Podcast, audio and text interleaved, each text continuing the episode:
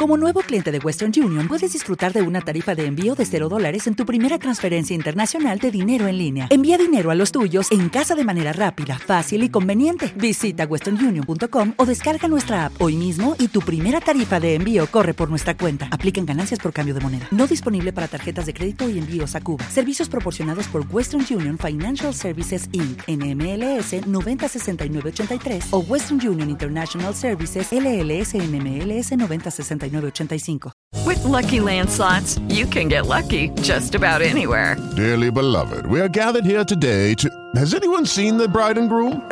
Sorry, sorry, we're here. We were getting lucky in the limo and we lost track of time. No, Lucky Land Casino, with cash prizes that add up quicker than a guest registry. In that case, I pronounce you lucky. Play for free at LuckyLandSlots.com. Daily bonuses are waiting. No purchase necessary. Void were prohibited by law. 18 plus. Terms and conditions apply. See website for details.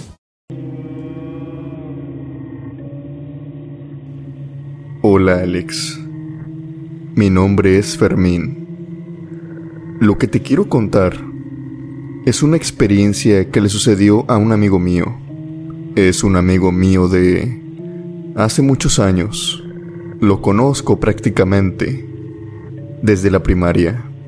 Él y yo hemos pasado muchos años juntos y hemos vivido varias experiencias. Pero, cabe recalcar también que esto que le pasó, yo también fui testigo. Él tenía una pareja, que vamos a decirle Diana. Mi amigo, tampoco quiero compartir su nombre ya que es una experiencia muy íntima y a pesar de que me dio el permiso de compartirla, quiere mantenerse anónimo, por lo que a él le llamaremos José. José y su novia Diana se conocieron en la universidad, pasaron muchos años de novios, hasta que finalmente se comprometieron y después se casaron. Quiero que tengan muy en cuenta esto.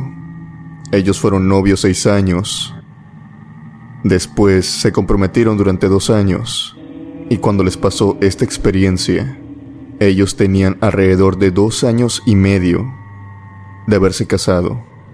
Recientemente se habían mudado y con lo que trae toda la mudanza, vienen también varios dolores de cabeza.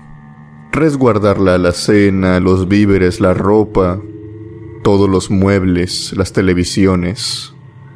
Debido a esto, y a tener tanto que hacer en la casa. Necesitaban ayuda. Tanto Diana como José habían estudiado para maestros. Pero en ese tiempo Diana se había salido de trabajar ya que quería enfocarse en ser madre.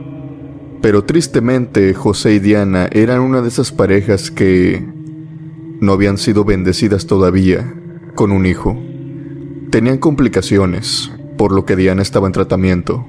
Y mientras buscaban su primer hijo, Diana tenía un pequeño emprendimiento al cual solamente le tomaba algunas cuatro o cinco horas de su día, mientras que iba con su ginecólogo. Ellos acaban de mudar a unos departamentos.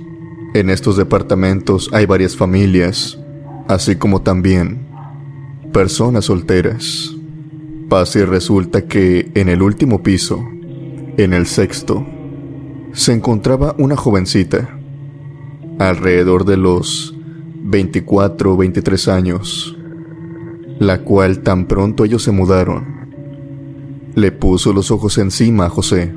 Obviamente José me lo platicó, pero esto no era nada nuevo, es decir, algunas mujeres se fijan en hombres casados, pero no por eso él le iba a corresponder. Debido a lo atareada que era la tarea de limpiar el departamento y acomodar las cosas, aunado también a que Diana tenía que ir al ginecólogo y ocuparse de su emprendimiento, que eran unas tiendas de joyería de plata y oro. Esta chica se ofreció a hacerles limpieza y ayudarles a desempacar todo y acomodar todo como ellos le dijeran. Si bien a José no le gustó mucho la idea ya que notaba ciertas vibras de la jovencita, vibras de coqueteo, al final de cuentas, accedieron. Esta chica estuvo con ellos cerca de algunas dos semanas, y durante estas dos semanas, Lo primero extraño que sucedió lo cuenta Diana. Diana dice que sus prendas fueron desapareciendo cada día progresivamente. Obviamente, pensó lo que muchos pensarían, que aquella chica, que vamos a decirle Verónica, por poner algún nombre, le estaba robando, pero rápidamente. Esto despierta una incógnita porque... ¿Por qué robaría ropa íntima? Lo único que desaparecía de Diana era su ropa íntima. No pantalones, no blusas, no vestidos, no joyas, no perlas, no aretes, que era lo que le sobraban, y a simple vista. Estaban ahí en su alcoba. Podía entrar y tomarlos, pero no. Toda su joyería aparecía ahí intocable. Ella empezó a notar algo más. Su ropa íntima estaba desapareciendo, pero había un detalle, un detalle que podríamos decirlo abrumador, y es que esta ropa desaparecía. Tan pronto ella se cambiaba, es decir, que cuando lo usaba y la ponía en el cesto de la ropa sucia desaparecía. La ropa limpia no se la llevaba, solamente la que hubiera usado ella. Claro, esto ya era demasiado. Y quería confrontar a la chica.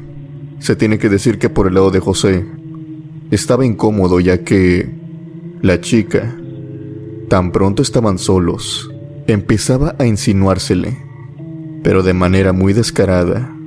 Uno de estos días, su esposa los encontró, más que nada a esta chica insinuándosele a José. José obviamente declinando la oferta pero esta fue la gota que derramó el vaso. Tanto Diana como José tomaron la decisión de que esa chica no volvería a entrar a la casa. Pasaron los días, evitaron las discusiones y Verónica ya no se presentó a la casa. Podríamos decir que todo volvió a la normalidad, pero al pasar los días, dentro de la casa, empezaron a recibir la visita de un gato negro yo conozco muy bien a José y a Diana. Ellos dos eran amantes de los animales. No habían tenido sus propias mascotas más que nada porque el espacio no les alcanzaba. Pero si veían un perro callejero, un gato callejero, lo que sea, los alimentaban. Y esto sucedió de igual manera con este gato. El gato entraba a la casa y iba por toda esta, caminando y caminando se notaba que era un gato de casa más que nada porque estaba limpio y tenía una particularidad. Este gato tenía como un collar, un collar muy afelpado, grande incluso, que cubría todo su cuello. El collar era fácilmente visible. Aquel gato iba y venía, cada noche, cada tarde. Yo también lo vi, y ellos inocentemente ignorando lo que estaba por venirse.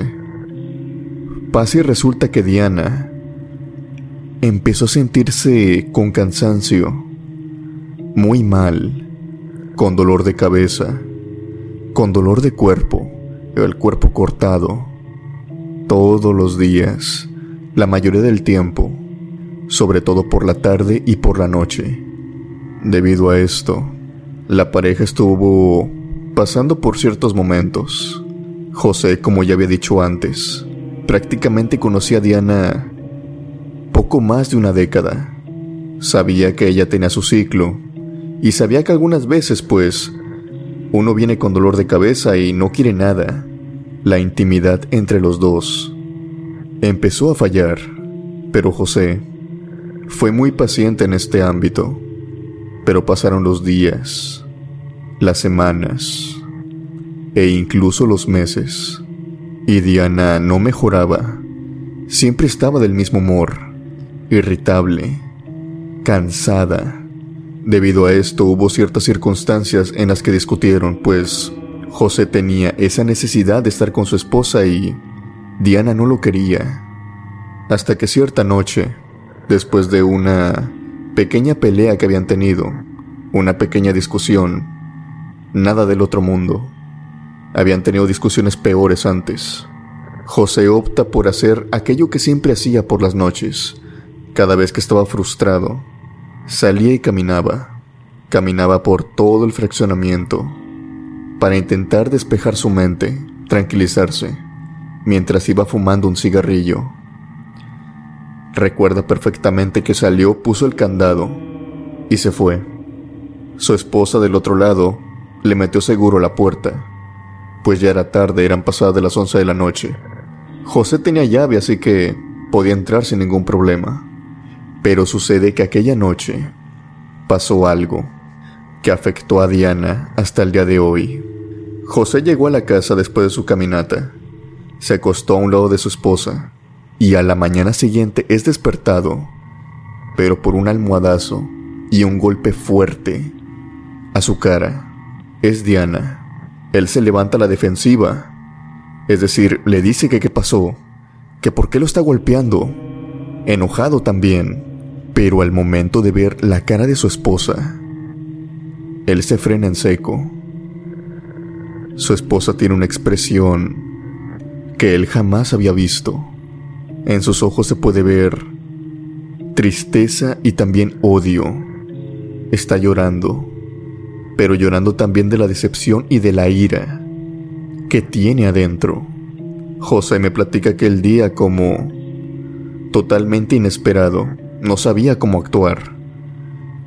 Y para no hacerte la larga, Alex, después de como una hora de discusión, con José totalmente despistado de qué estaba pasando, por qué su esposa estaba así, ella finalmente le dice el motivo de esto. Diana acusa a José de que aquella noche, cuando llegó a la casa, entró a la habitación y se puso encima de ella y sin su consentimiento. Empezó a hacerlo. Dice Diana que no está muy segura cómo se encontraba aquella noche ya que ella estaba mareada. Podía sentir todo, verlo, pero no podía poner resistencia.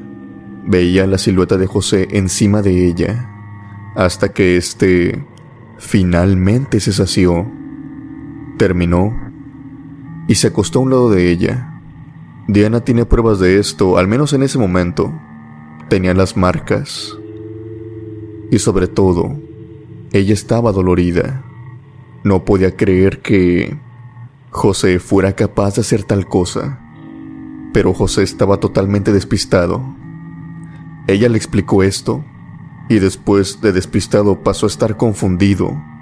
Él le repitió a ella incontables veces que él no había sido que él había caminado hasta la una de la mañana y que había llegado a la casa y que se había acostado en la cama, pero solamente eso. En ningún momento se puso encima de ella y en ningún momento intentó hacer nada. E incluso llevaba puesta la misma ropa que ayer. Se había dormido con ella. Pero a pesar de todo esto, Diana no le creyó. Si de por sí, el matrimonio para este punto ya se encontraba algo mal. Esto definitivamente lo había quebrado. Diana ya no confiaba en José, y José se sentía como prácticamente acusado de algo que no había hecho. Sentía que Diana le tenía asco. Después de esta noche, José dormía en la sala y Diana en el cuarto, con llave. Esto a José no le gustaba porque prácticamente no confiaba en él. Y fue en este punto en el que optó mejor por salir del departamento y quedarse parado enfrente, fumando un cigarrillo, replanteándose múltiples veces qué tenía que hacer. Pasaron los días e incluso yo lo acompañé en algunos de estos días. Y fue en este momento que José me platica que quien siempre bajaba del departamento a verlo y a platicar con él era Verónica, aquella chica que no perdía el tiempo para insinuársele cada vez que podía. Inevitablemente, una de estas noches, debido a las proposiciones de la chica, ya que ésta vivía sola a la condición en la que estaba su mujer en ese momento, en la que prácticamente no se hablaban, él sucumbió a la tentación. Se fue con esta chica al departamento de ella y dieron rienda suelta mientras su esposa dormía. José empezó una relación con esta chica que no duró mucho, al caso un mes y medio, y creo que me estoy excediendo. Pero rápidamente José se dio cuenta que no era lo que él quería, así que tomó la decisión de terminar la relación, pero aquella chica no quería, y hacía lo posible por mantenerlo con ella. La relación cada vez iba más en picada. Su esposa ahora tenía pesadillas, en donde José era el amedrentador, por así decirlo, mientras que José era todo lo contrario. José cada noche soñaba con Verónica, y esto me lo platicaba todos los días, y no sabía por qué. Soñaba con ella, en diferentes circunstancias prácticamente como si estuviera obsesionado. Pero todo tiene un límite. Algo que se tiene que decir es que mientras todo esto se vivía, el gato, aquel gato negro del que les hablé, siempre se encontraba en el departamento, cuando había discusiones y por las noches. Una de aquellas mañanas, cuando José se había ido a trabajar y su esposa se había quedado. Después de una discusión, de esas discusiones que ya no son tanto gritos, sino solamente son palabras, pero que hieren. Antes de ir a su trabajo, se detuvo en un parque. Me llamó por teléfono llorando y yo acudí con él, dispuestos a resolver el problema que ellos tenían. Le marcó a su esposa, a Diana, ella todavía se encontraba en casa, y justo cuando estaban otra vez discutiendo por teléfono, José alcanza a escuchar la voz de un hombre viniendo desde Hello, it is Ryan, and we could all use an extra bright spot in our day, couldn't we? Just to make up for things like sitting in traffic, doing the dishes, counting your steps, you know, all the mundane stuff. That is why I'm such a big fan of Chumba Casino. Chumba Casino has all your favorite social casino style games that you can play for free anytime, anywhere with daily bonuses. That should brighten your day a little.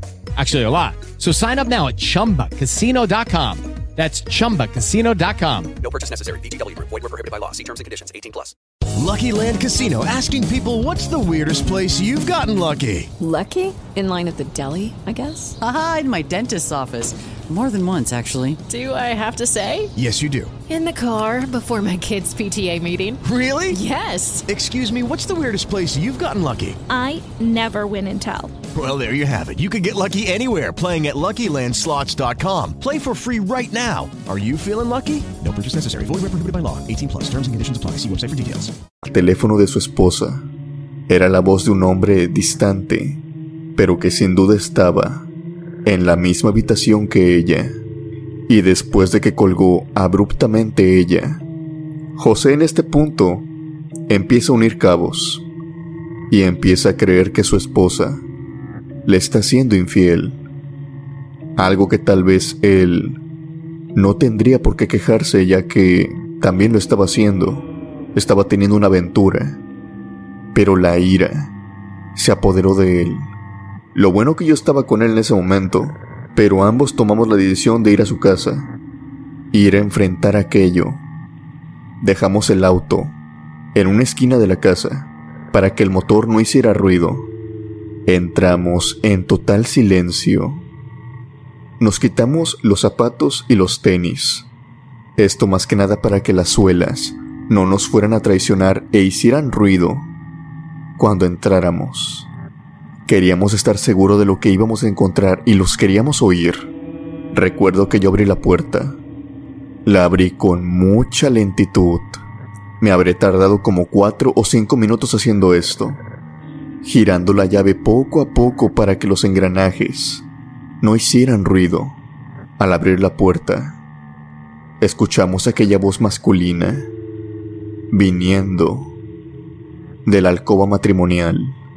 No había música, no se escuchaba Diana, solamente esta voz, caminando lento, paso a paso, paso a paso. Y para suerte de nosotros, la puerta estaba abierta. Pero lo que encontramos no era pero para nada lo que esperábamos. Diana estaba recostada, dormida completamente.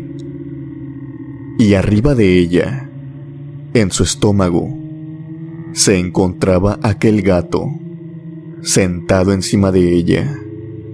Y la voz masculina que habíamos escuchado, Alex, provenía de él. Él estaba repitiendo una y otra vez que José no la quería y que se tenía que ir de allí, además de otras cosas muy fuertes para decirlas. Además de que yo estoy seguro de que no vas a querer decirlas por la censura de YouTube. Pero para que te des una idea, eran cosas muy íntimas. Nosotros nos quedamos con la boca abierta. El gato nos miró y de inmediato intentó huir, pero para nuestra suerte todo estaba cerrado. Ventanas, puertas. El gato había quedado encerrado con nosotros. Yo me lancé sobre el gato. José tal vez algo más, no podré decir escéptico, sino necio, como no creyendo lo que habíamos visto. Empezó a buscar abajo de la cama, en el ropero, en los baños, en todo el departamento. No había ningún hombre. Cuando yo tomé el gato y lo enredé en una red de pesca, esta red que tiene hoyos, no le hacía como gato. Alex, no te podré decir si hablaba, como lo noté anteriormente. No estaba hablando, no hacía un sonido parecido, pero como que murmuraba pero en definitiva, no hacía los sonidos de un gato. Tomamos la decisión de llevárnoslo, y con cada paso que nos alejábamos del departamento, este gato se exaltaba todavía más, no furioso, sino tal vez con miedo. Nos tenía miedo, tenía miedo de que nos alejáramos. Habríamos pasado tal vez unas tres o cuatro cuadras, cuando el gato se cayó Hubo silencio por completo en los asientos traseros. Cuando detuvimos el auto, bajamos de inmediato. Abrimos la puerta trasera y el gato estaba quieto, sin mover ni un solo músculo. Anteriormente, cuando lo habíamos tomado, cuando lo llevábamos prácticamente a la fuerza, iba rasguñando, mordiendo. Pero ahora estaba quieto era difícil de pensar que hubiera fallecido de un minuto a otro. Es decir, tenía aire, no venía apretado. Era muy extraño por lo que nos acercamos y tocamos el cuerpo del animal. Se sentía extraño. No se sentía como un gato de carne y hueso. Parecía como si este gato estuviera relleno, relleno por alguna especie de cosas que para ser sincero no teníamos la menor idea. Al ver que el gato no se movía y al sentir esta textura extraña, decidimos quitarle aquel collar, aquel collar que cubría todo su cuello. Lo que nos encontramos, no lo van a poder creer. Todo el cuello, absolutamente todo estaba cosido, como si la cabeza estuviera unida al cuerpo, mediante hilo. Y el collar, este collarín grande y grueso, lo que hacía sino era camuflajear esto, para que no se viera. Esto unado al hecho de que el gato parecía relleno de alguna especie de algo que habían introducido en su cuerpo. Ganas no nos faltaron José condució más y más hasta dejar aquel cuerpo de aquel animal lo más retirado posible. Cuando volvimos al departamento, Diana no nos creyó, o más bien, no nos quiso creer en ese momento. La historia era muy sorprendente. incluso antes de irnos, intentamos despertarla, pero ella no se movía. Casualmente ella recuerda que si la tocamos, que si la sangoloteamos, como para que despertara, le hablábamos. Pero ella explicaba que era como si estuviera en trance o como si estuviera con todos sus músculos relajados. Ella no se movía, pero podía oír todo. Aquella noche José y Diana tuvieron la primera plática tranquila que no habían tenido en meses como pareja. Decidieron que lo mejor era mudarse. Diana le dijo a José que tenía pesadillas, que tenía extraños presentimientos. Y José no se lo pudo callar más. Él dijo que le había sido infiel y que también se sentía extraño en aquel departamento. Diana nunca lo perdonó y pese a que intentaron las cosas nuevamente, se mudaron en cuestión de una semana. Ellos dos no volvieron a ser los mismos. Tomaron terapia de pareja. Intentaron solucionar las cosas, pero no resultó. Aquella relación que llevaba años desapareció. Aquella muchacha, lo último que recuerda José cuando se estaban mudando, es que ella entre lágrimas le quería obsequiar una pulsera, una pulsera algo extraña, que en primera instancia José la aceptó más que nada para que no sospechara nada. Pero él sabía muy bien que todo esto, el gato, las pesadillas, todo había sido obra de ella. La pulsera la quemó, camino a su nueva casa. Pensó que tal vez esto funcionaría de algún modo de rastrearlo, como para seguirlo a donde quiera que ellos se fueran, ya que a pesar de sus súplicas, él no le reveló la información, tampoco la quiso rechazar porque puede que aquella chica, debido al resentimiento, haga más brujería en forma de venganza contra ellos. Algo que le llamó mucho la atención de la pulsera y por el cual él supo que esta chica era una bruja, es porque reconoció el material del cual éste estaba hecho, de la ropa íntima de la que Diana había perdido. Ella la tenía, y muy probablemente eso era lo que usaba para hacer la brujería Diana, para siempre mantenerla cansada Sabía muy en el fondo que aquella chica era una bruja, que por eso estaba sola, que por eso incluso cuando entró a su departamento, tiene recuerdos nebulosos. José recuerda que tenía una calavera enorme, velas, pero por alguna extraña razón no recuerda al 100% todo el departamento de ella, a pesar de que le encendieron las luces era como si hubiera desarrollado algún tipo de amnesia. No recuerda nada. Nada de lo que esta chica tenía en su departamento. Solamente recuerda un extraño olor, el cual lo mareaba y lo hacía solamente enfocarse en ella.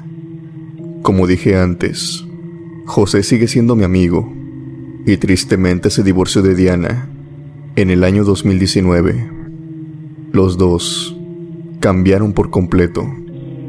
Desde aquella aventura y desde aquella brujería. Siento que haya sido una historia tan larga, pero quería explicar cada detalle. Gracias por los relatos y espero que a la comunidad le guste. La historia de este chico sucede como una tarde normal él me aclaró que antes de que le pasara esta historia, se desempeñaba en este mismo hotel, pero lo hacía durante el turno de mañana. Debido a ciertos problemas que tenía, más que nada con el transporte, decidió que iba a trabajar ahí en el turno de la tarde. Poco o nada sabía de la aterradora experiencia que iba a empezar a vivir los días que siguieran a este para su mala suerte en este hotel. Al caer la noche, los antiguos inquilinos regresan. Y esto le dejó más que claro que algunas almas no descansan eternamente, sino que todo lo contrario.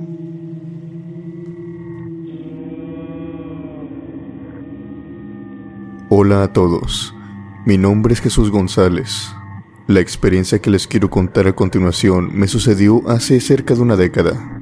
De hecho, esta experiencia viene a mi memoria siempre que visito algún hotel o voy de vacaciones con unos familiares y nos quedamos en algunas posadas en donde muchas personas de diferentes ciudades acostumbran quedarse.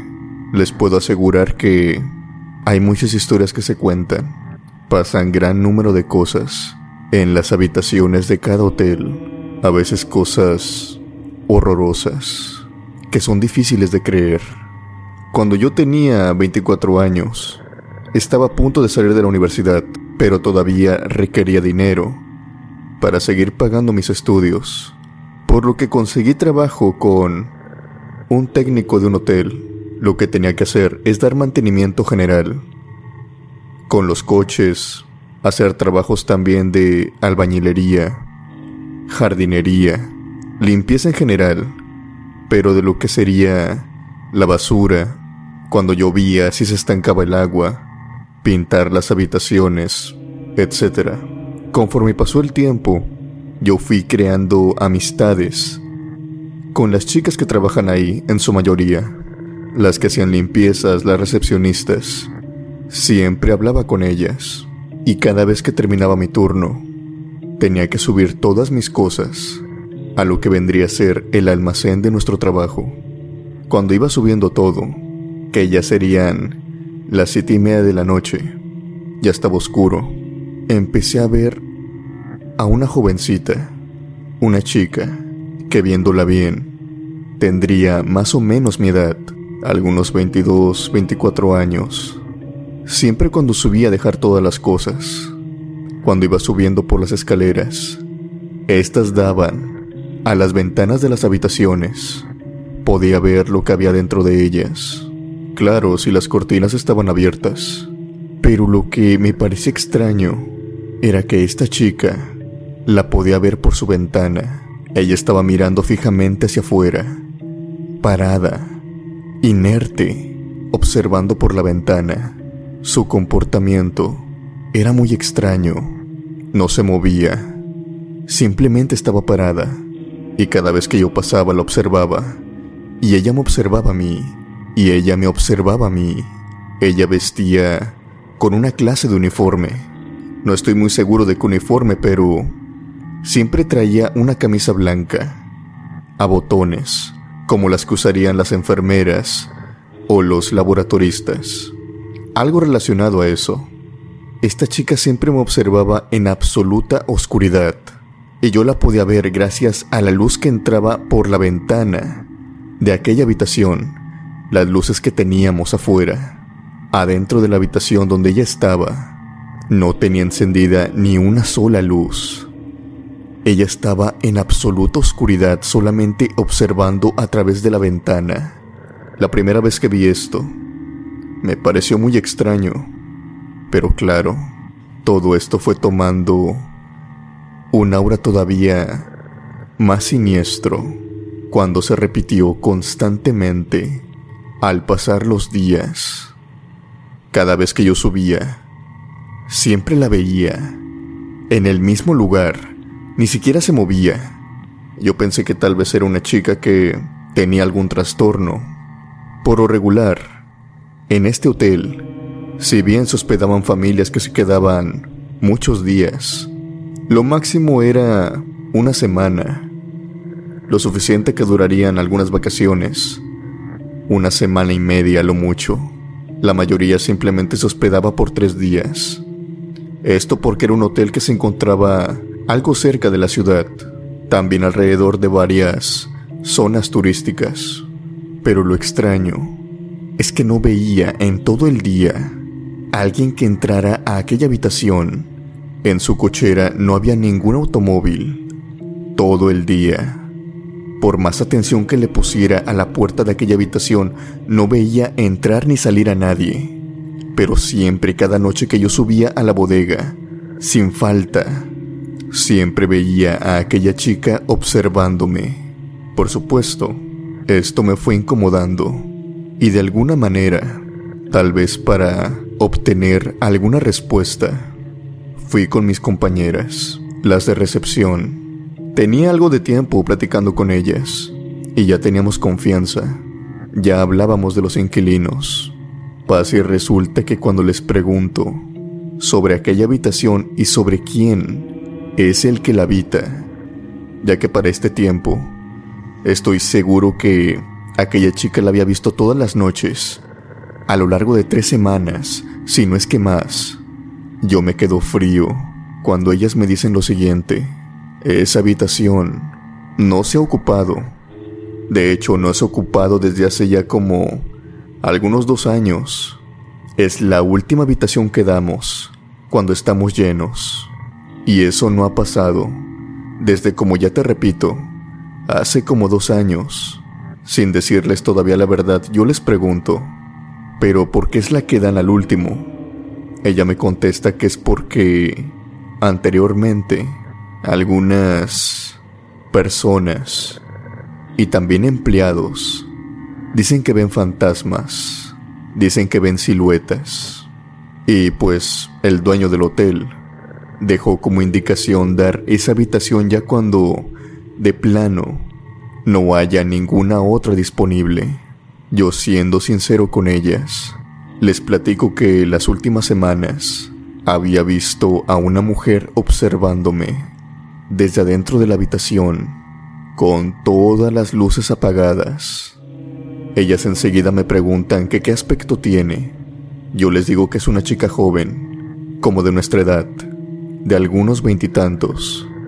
Viste siempre con una camisa blanca, parece como de un uniforme, y es en ese punto que ellas me cuentan algo que sucedió en aquel hotel muchos años atrás, ya que ellas habían vivido toda su vida cerca de aquellos rumbos y se habían dado cuenta cuando ellas eran niñas, iban en la primaria, que sucedió lo siguiente. Ese hotel en el que en ese tiempo trabajaba, anteriormente no era un hotel, es decir, ahora, es como un ambiente más familiar. Ahí van familias, empresarios, parejas de novios, etc pero anteriormente era un motel de... With Lucky you can get lucky just about anywhere. This is your captain speaking. Uh, we've got clear runway and the weather's fine, but we're just going to circle up here a while and uh, get lucky. No, no, nothing like that. It's just these cash prizes add up quick. So I suggest you sit back, keep your tray table upright, and start getting lucky. Play for free at LuckyLandSlots.com. Are you feeling lucky? No purchase necessary. Void where prohibited by law. 18 plus terms and conditions apply. See website for details. Paso. De hecho, varias habitaciones y estructuras aún dan ese aire de motel de paso. Solamente que lo han modificado. Como ya saben, este tipo de moteles solamente se alquilan por una hora, dos horas o toda la noche. Son solamente para que parejas vayan pero también como muy popularmente se conoce, este tipo de lugares les viene como anillo al dedo, sobre todo si están retirados, para los amantes, aquellas personas que están en una relación o están casados. Y sucede que en aquella ocasión había una pareja de amantes. Ella era una chica universitaria y él estaba casado. Era un policía de la zona. Aquellos amantes se veían siempre en este hotel para dar rienda suelta. Para mala suerte de la chica, el policía se encontraba casado con una mujer que también lo era. Esta policía, al sospechar que su esposo le estaba siendo infiel, lo siguió y después de darse cuenta de esto, planeó su venganza. Ella una mañana tomó su pistola y siguió a su marido hasta aquel motel, y una vez interrumpiéndolos en el acto, planeó quitarle la vida a los dos. Detonó el arma, pero solamente hirió al esposo, no consiguió quitarle la vida. Pero por otro lado, a la jovencita, ella sí se esfumó de este mundo. Falleció a los pocos minutos. No logró resistir el tiempo a que llegara la ambulancia. Después de esto, el motel cerró. El antiguo dueño movió todo lo que estaba a su alcance para que esto no se supiera claro, sobre todo en las ciudades, ya que pensaba seguir con el negocio, pero no prosperó. Obviamente en aquellos tiempos no había redes sociales. Saber cosas como estas, crímenes pasionales, era más difícil. Después de cerrar el motel, otra persona lo compró, el actual dueño de este, y al pasar los años lo fue convirtiendo en un lugar más tradicional. Ya no es un motel de paso, ya ahora es un hotel hecho y derecho, pero en aquella habitación se sigue viendo a aquella chica que perdió la vida. Después de esto, yo les pedí un favor a mis compañeras, ya que ellas eran las que tenían acceso a entrar a las diferentes habitaciones para limpiarlas, para resguardar si algún objeto se había quedado, que si por favor podían entrar a aquella habitación durante el día y podían bajar las cortinas. Ya no quería ver aquella ventana, tenía miedo de que cada vez que subiera al almacén, volviera a ver a esa chica que para este punto sabía no estaba viva. Ellas me hicieron caso y a pesar de tener la cortina cerrada, evitaba ver hacia esta ventana. Cada vez que tenía que subir al almacén, lo hacía temblando, rezando, para no volver a ver a ese espíritu.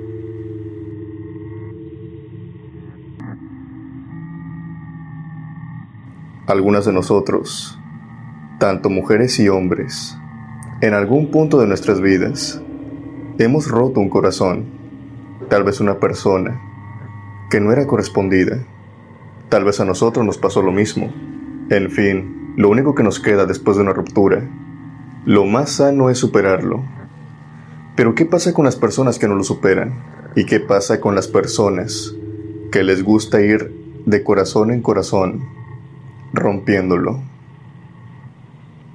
Tardo o temprano va a llegar un día en que se encuentre con una persona que va a tomar venganza, tal como el siguiente video, sobre un camionero que iba de mujer en mujer, de novia en novia, sin preocuparle lo más mínimo, hasta que en su vida se encontró con una que tomó una venganza, una venganza despiadada esta mujer, para su mala suerte, tenía conocidas de la familia que eran brujas.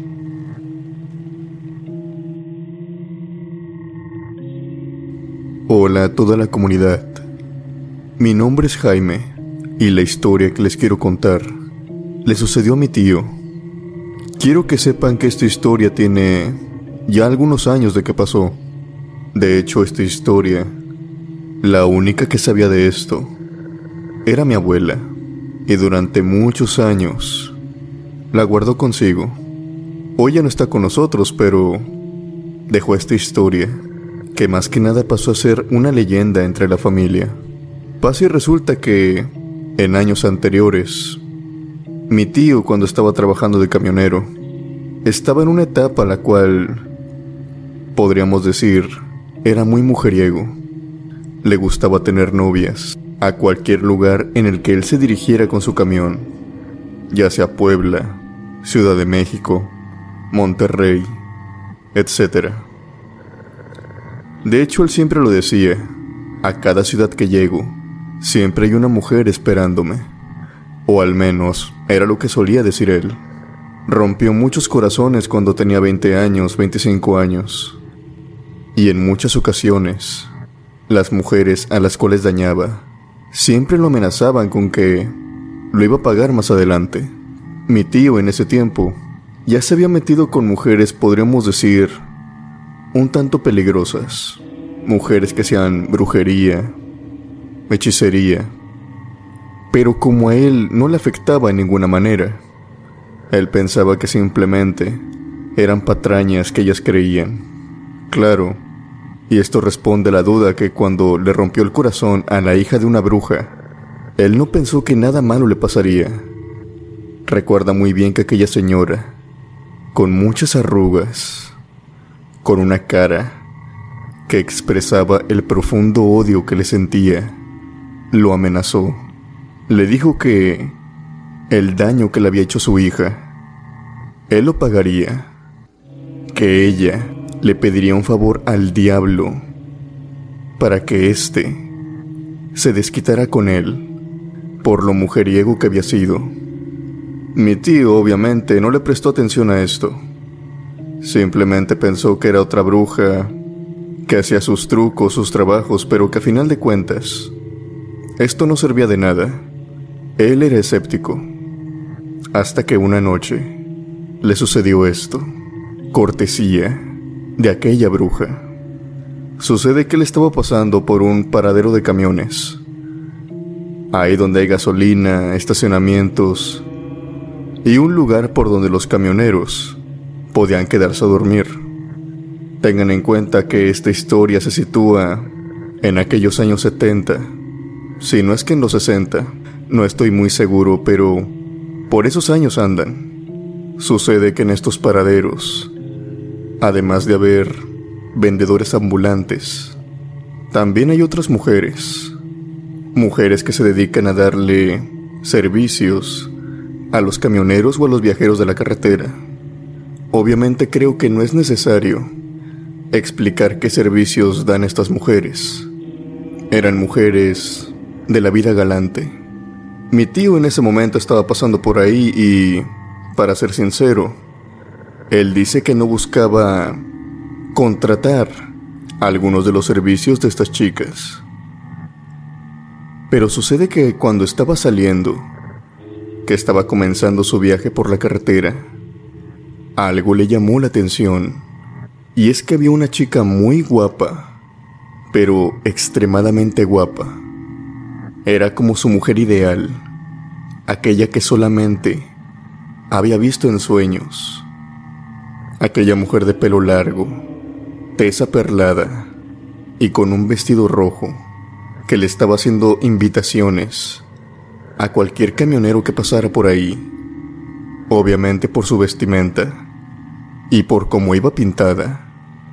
Era fácil de suponer que esta mujer era una de otras tantas que prestaban sus servicios.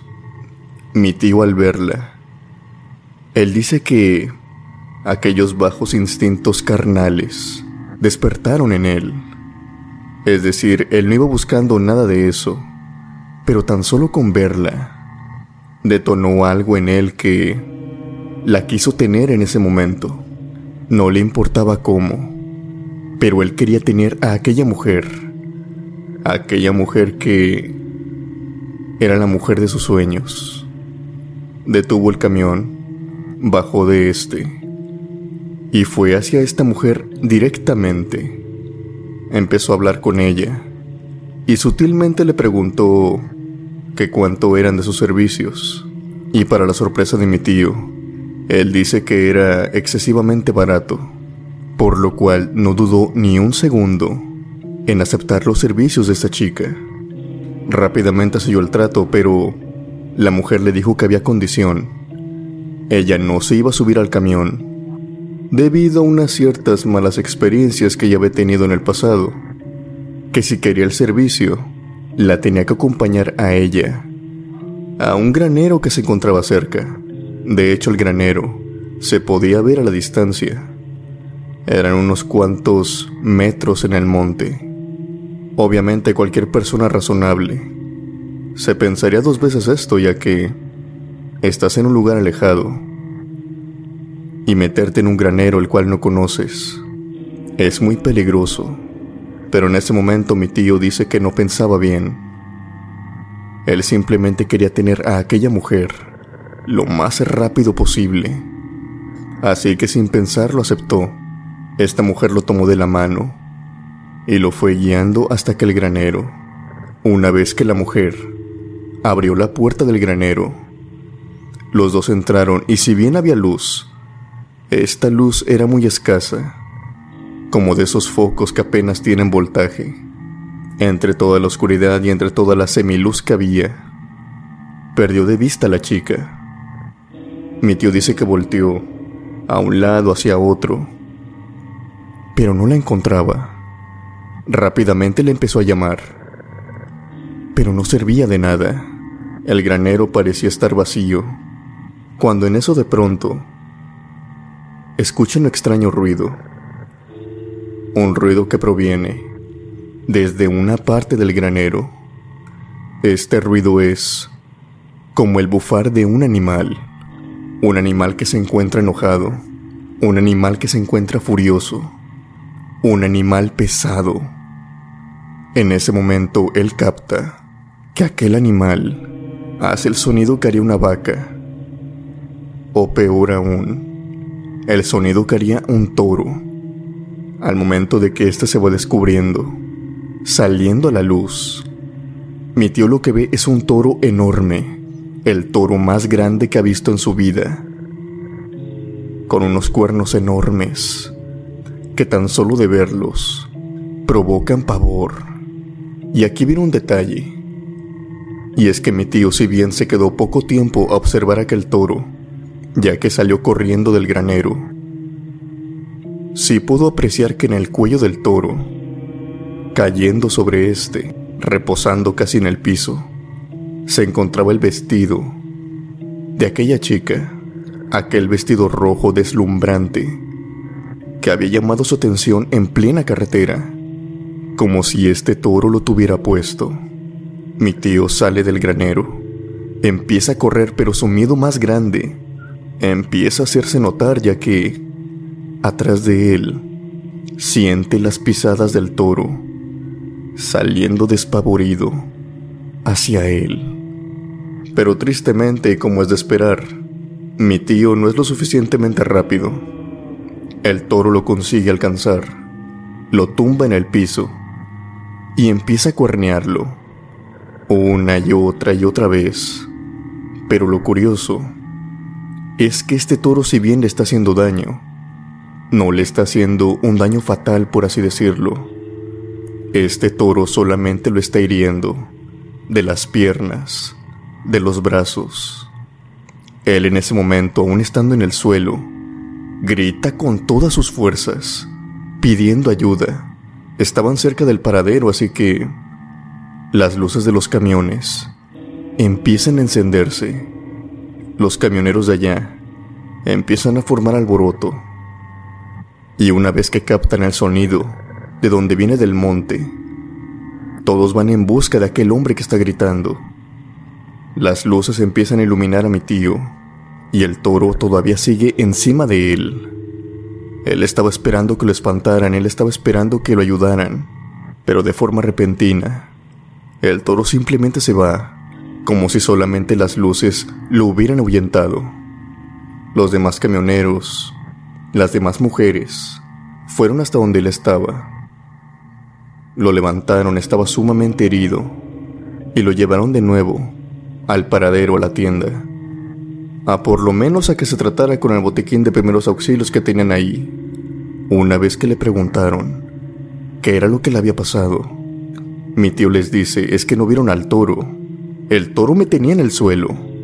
De no ser por ustedes, de seguro, ahí hubiera perdido la vida. Pero los camioneros, así como las demás muchachas, se ven confundidos. Ellos dicen, pero ¿De cuál toro me estás hablando? Cuando tal usamos, no había ningún toro. Mi tío entonces, preocupado, confundido, les dice, bueno, yo estaba con un toro. ¿Qué fue lo que vieron ustedes? Todos los camioneros contestaron que habían visto una mujer riéndose, como que rasguñándolo, parada encima de él. Obviamente por eso ellos fueron. Pensaron que tal vez lo estaban asaltando o alguna cosa peor. Al momento de ver que estos camioneros estaban acercando, aquella mujer salió corriendo, pero no había ningún toro. Aquella mujer se encontraba riéndose y rasguñándolo usando el mismo vestido rojo que él había visto anteriormente. Portaba el mismo toro. Después de esto, obviamente, se les preguntó a las muchachas, ya que ellas ahí trabajaban y entre todas se conocían, por así decirlo. Ninguna de ellas pudo decir a exactitud quién era aquella señorita, aquella extraña mujer. Ninguna pudo decir que la conocía. Las características y cómo iba vestida, ninguna de ellas la reconocía. Después de esto, mi tío dejó de ser mujeriego. Fue, por así decirlo, un remedio. Y también desde ese día, hasta los días de hoy, le teme mucho a aquellas personas que hacen brujería. Si bien sabe que algunas no hacen nada, tiene miedo de volver a cometer una equivocación como lo hizo cuando era más joven, de hacer enojar a una bruja. ¿Cómo se castigará la infidelidad en estos ranchos de forma no humana, sino paranormal? Se dice que a los hombres y también mujeres infieles se les aparece un cierto tipo de espíritu, un cierto tipo de espíritu que al conocer lo débiles que son ante la tentación, ante la carne, este espíritu los tienta. Y si estas personas caen, puede que las consecuencias jamás las olviden, tal como esta historia sobre un grupo de hermanos y uno de estos, siendo notablemente el más ojo alegre, podríamos decirlo, de los cuatro, sucumbió a la tentación. Por suerte su hermano mayor estaba presente y lo salvó, al menos en menor medida, de lo que iba a sufrir aquella noche. Y como lo dije antes, no solamente los hombres son a los que se les aparece este espíritu, sino que las mujeres también tienen su contraparte. Aunque eso lo tocaremos en otro video. Pero por ahora, comencemos con esta historia. Lucky Land Casino asking people what's the weirdest place you've gotten lucky? Lucky? In line at the deli, I guess? Aha, in my dentist's office. More than once, actually. Do I have to say? Yes, you do. In the car before my kids' PTA meeting. Really? Yes. Excuse me, what's the weirdest place you've gotten lucky? I never win and tell. Well, there you have it. You can get lucky anywhere playing at LuckyLandSlots.com. Play for free right now. Are you feeling lucky? Purchase necessary. Void where prohibited by law. 18 plus. Terms and conditions apply. See website for details. Hola, buenos días, mi pana. Buenos días, bienvenido a Sherwin Williams. ¡Ey! ¿Qué onda, compadre? ¿Qué onda? Ya tengo lista la pintura que ordenaste en el ProPlus app. Con más de 6.000 representantes en nuestras tiendas listos para atenderte en tu idioma y beneficios para contratistas que encontrarás en aliadopro.com. En Sherwin Williams somos el aliado del PRO.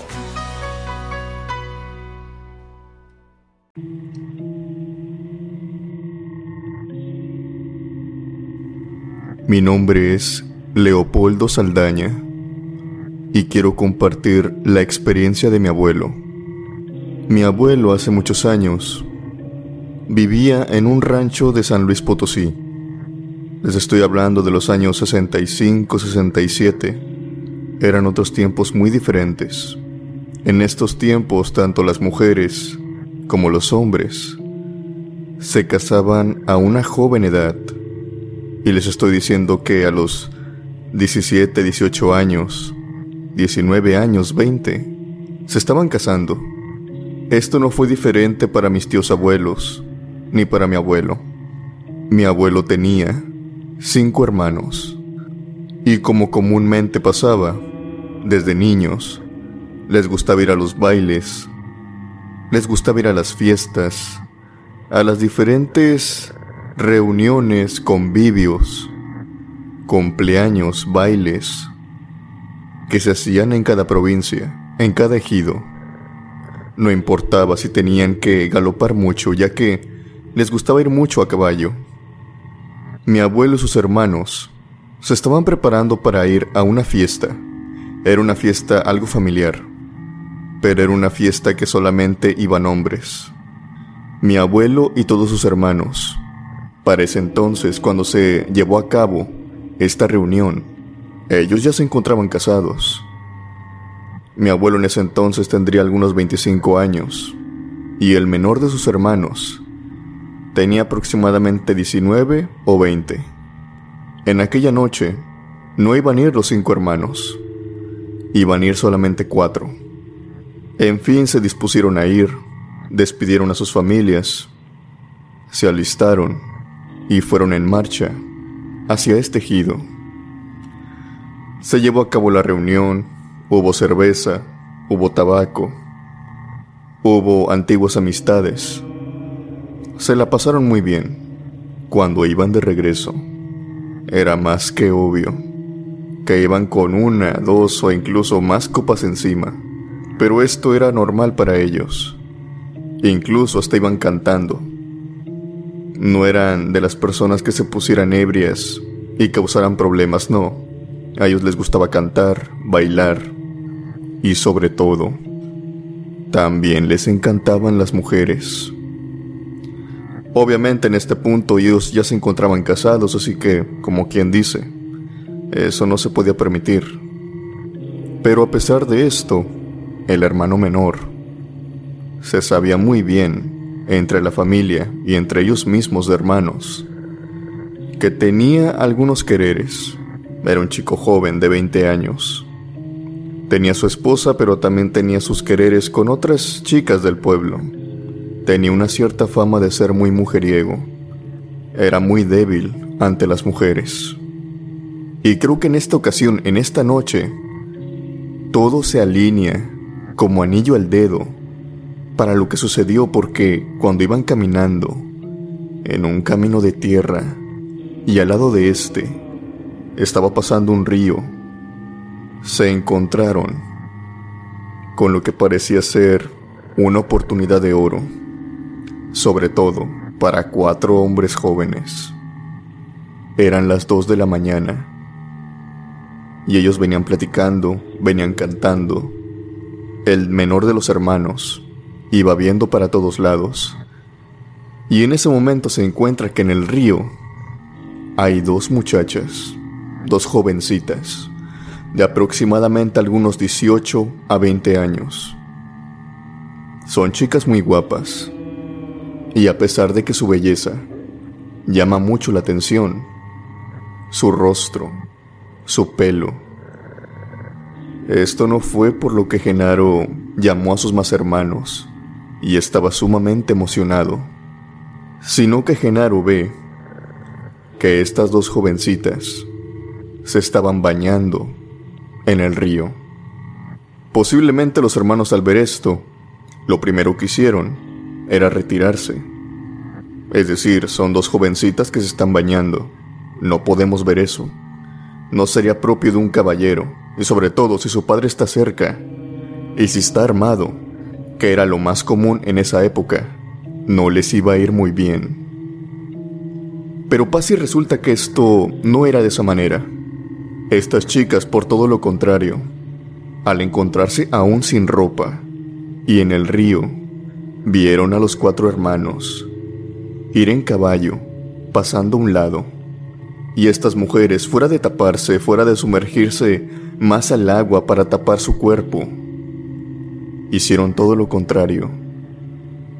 Llamaron a los hermanos. Les hablaron para que se acercaran. Genaro, como ya les había dicho, era un chico muy mujeriego, y fue el primero de los hermanos, el cual se acercó. Ya se estaba bajando del caballo, cuando en eso mi abuelo, que era el mayor de todos, lo detuvo, le dijo, hey, ¿pa dónde vas? Tú te me quedas aquí. Las chicas empezaron a hablar con los hermanos, con mi abuelo, con Genaro, en general con todos.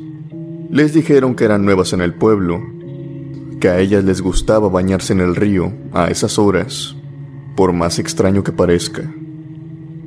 Que les tenían que decir que si no les interesaba, llevarlas a su casa, ya que vivían si bien no lejos, algo retirado.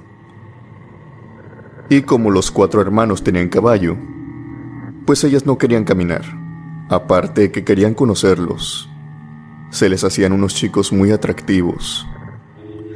Y como cerecita sobre el pastel a toda esta situación, las chicas les dijeron a los hermanos que ellas vivían solas, que tenían una casa para ellas solas. A Genaro le estaban brillando los ojos. Era una oportunidad de oro para él. Pero mi abuelo sabía que esto no tenía sentido. Mi abuelo tenía 25 años. Sabía a rasgos generales un poco más de la vida que sus hermanos. Y sabía que ese tipo de oportunidades, o más que nada ese tipo de escenarios, no se dan así como así. Mi abuelo creyó que ahí había gato encerrado. Él declinó la oferta. Dijo que muchas gracias, pero que ellos tenían que dirigirse a su casa y no se podían distraer. Por otra parte, Genaro lo volteó a ver y le dijo, pero qué, tú estás loco. Vamos a llevarlas, ¿no ves que están solas? A pesar de que Genaro era terco, era el más terco de los hermanos, se le dificultaba seguir órdenes. A la mala, tuvo que hacerle caso a mi abuelo. Genaro, a final de cuentas, se subió al caballo y continuaron con el camino, dejando atrás a aquellas mujeres. Por todo el camino, Genaro y mi abuelo iban peleando. Genaro obviamente quería regresar, quería ir con aquellas mujeres. Pero mi abuelo le decía, a ver Genaro, piensa un poco. Son dos mujeres sí muy lindas, pero se están bañando en un río a las dos de la mañana y nos están invitando a su casa y según ellas viven solas. Esto no es normal. Genaro, tienes que pensar antes con la cabeza de arriba. Tienes que controlarte. No creo que para donde nos quieran llevar sea un buen sitio. Tal vez hay unos ladrones que nos están esperando por ahí, y ellas simplemente están ahí para acarrear a la gente. Genaro tachó a mi abuelo de ser paranoico pero aún así continuaron con la cabalgata hasta llegar a lo que vendría siendo una cantina, que era de unos familiares de la familia. Ahí se detuvieron, ya que querían ir al baño, querían también comprar algunas cosas para mantenerse despiertos. Y cuando mi abuelo se distrae un poco, va al baño, toma algunas cervezas, toma tabaco y vuelve con sus hermanos. Los tres se sientan en una mesa y los tres están buscando a Genaro. Oye, Genaro, ¿dónde está? ¿Fue al baño? No, no fue al baño. ¿Está en la barra? No, tampoco. Bueno, está fuera con los caballos. Tampoco.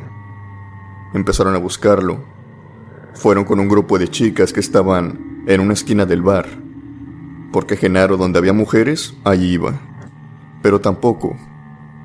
Genaro no estaba en la cantina. Mi abuelo empezó a pensar lo peor y, cuando salió, cuando buscó el caballo de Genaro, no lo encontró. Le preguntó a uno de los hombres que estaban cuidando los caballos y él le dijo que Genaro había tomado el suyo. Mi padre le preguntó, bueno, pero se fue a la casa, tomó el camino de la derecha. El hombre le contestó que no, que Genaro había tomado el de la izquierda y había regresado a los campos de agave. Mi abuelo estaba pensando que tenía que ir por él. No se llevó a los hermanos, él dijo que iba a ir solo. Esto más que nada para no involucrarlos. Él es el hermano mayor, y a pesar de que sus hermanos ya sabían defenderse, él todavía tenía este instinto protector de protegerlos a ellos. Tenía miedo de que si iba, a lo mejor las chicas que se estaban bañando eran hijas, primas del propietario que estaba cerca de los caminos de agave. Era muy conocido en el pueblo, pero era conocido por su carácter. Era un don que primero disparaba y después preguntaba si a lo mejor resultaba que aquellas muchachas sí lo estaban seduciendo, o a lo mejor si su padre o este señor estaba cerca si veían a Genaro con esas dos mujeres. La iba a pasar muy mal, si no es que antes le soltaban el plomazo. Los rancheros de antes eran muy celosos de su territorio y sobre todo de intrusos que hablaran con sus hijas o con sus sobrinas. Mi abuelo siguió cabalgando, preparó su revólver, eso sí, y pensando en todo lo que le iba a decir a Genaro, todas aquellas maldiciones que conocía y que en ese momento se le estaban saliendo. Llegó hasta el río, pero no lo encontró. No estaba ni Genaro, ni las muchachas. Siguió el camino de Agave, algo que lo hizo con mucha precaución ya que en esos territorios, como ya dije, se movía ese tipo de familia. Y si te encontraban en sus terrenos, te iba a ir muy mal. No pasó mucho tiempo cuando mi abuelo encontró la primera señal, y es que vio el caballo de Genaro yendo de un lado para otro, totalmente bronco, totalmente alterado. Él se bajó de su caballo, fue hasta el caballo de Genaro y trató de tranquilizarlo. Pero el caballo estaba muy nervioso, estaba muy asustado, estaba temblando. Tardó en contenerlo. Después pensó, bueno, si el caballo está cerca, debe también estar cerca Genaro. Él empezó a gritar su nombre, importándole poco si las familias que estaban ahí lo escuchaban. Gritó una y otra vez, Genaro, Genaro, ¿dónde estás, Genaro? Cuando en eso, escucha los gritos de su hermano. Estoy aquí, estoy aquí, ayúdame por favor, ayúdame. Mi abuelo no lo ve, no lo puede captar con la vista y lo único que hace es tirar tiros al aire tirar tres tiros con su revólver e inmediatamente cargarlos. De esa manera Genaro sale de entre todo el monte, de entre todo el pastizal. Sale corriendo, corre y corre y corre y llega hasta mi abuelo. Se le trepa de forma muy rápida al caballo y le dice vámonos, vámonos. Genaro tiene un pésimo aspecto. Tiene toda la ropa maltratada. Viene sangrando. Viene entierrado ¿Pero qué estás haciendo? ¿Dónde estabas? ¿Quién te hizo eso? Genaro simplemente le dice, vámonos, son brujas, vámonos, son brujas, vámonos. Mi abuelo toma el caballo de Genaro, le da una palmada y lo manda por el camino. Los caballos son inteligentes, ellos conocen el camino a casa. Así que simplemente ellos dos se van en el caballo, galopando. Y mi abuelo recuerda que mientras se iban de aquel camino, escuchaban el relinchar de unos caballos, de unos caballos que se encontraban entre el monte. No era el suyo, ni el de Genaro, que ya se encontraba más adelante en el camino. No, estos relinchidos venían detrás de ellos y se iban acercando.